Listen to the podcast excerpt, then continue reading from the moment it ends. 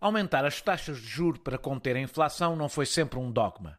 Nasceu nos anos 70 e corresponde a um processo de destruição da economia para arrefecer, reduzindo a procura e reduzindo com isso os preços. Há quem defenda que tirar poder aos sindicatos, garantindo que o dinheiro é ainda mais injustamente distribuído, pode ter o mesmo efeito. É, em suma, uma forma de piorar a vida das pessoas para que gastem menos, não permitindo que a procura seja muito maior do que a oferta.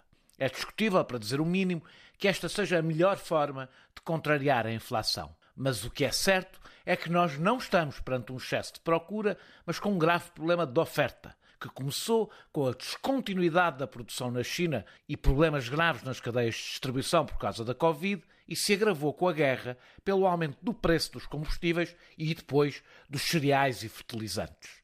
Não há sobreaquecimento da economia. E reduzir a procura de combustíveis dificilmente se faz desta forma, sem rebentar de vez com o que já está mal. E já nem falo em reduzir a procura de alimentação.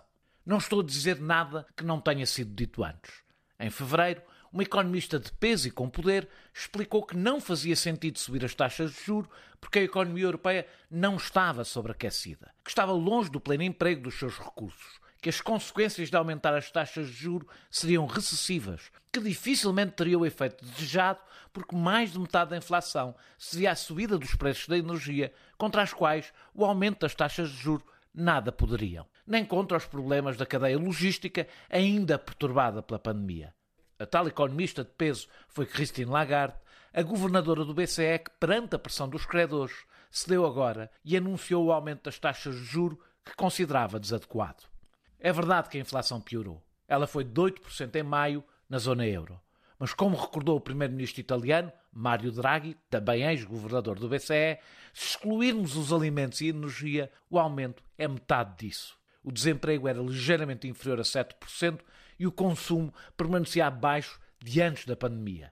E acrescentou que o aumento da inflação não é exclusivamente um sinal de sobreaquecimento, mas em grande parte resultado de uma série de choques na oferta.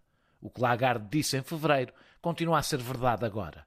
O seu poder para resistir à pressão dos credores é que não. Fernando Medina tem a solução para enfrentar o aumento das taxas de juro. Claro que não tenciona contestá-las na Europa. Os europeus poderiam pensar que nós achamos que somos membros da União Europeia e temos opinião. A nossa credibilidade depende da nossa invisibilidade.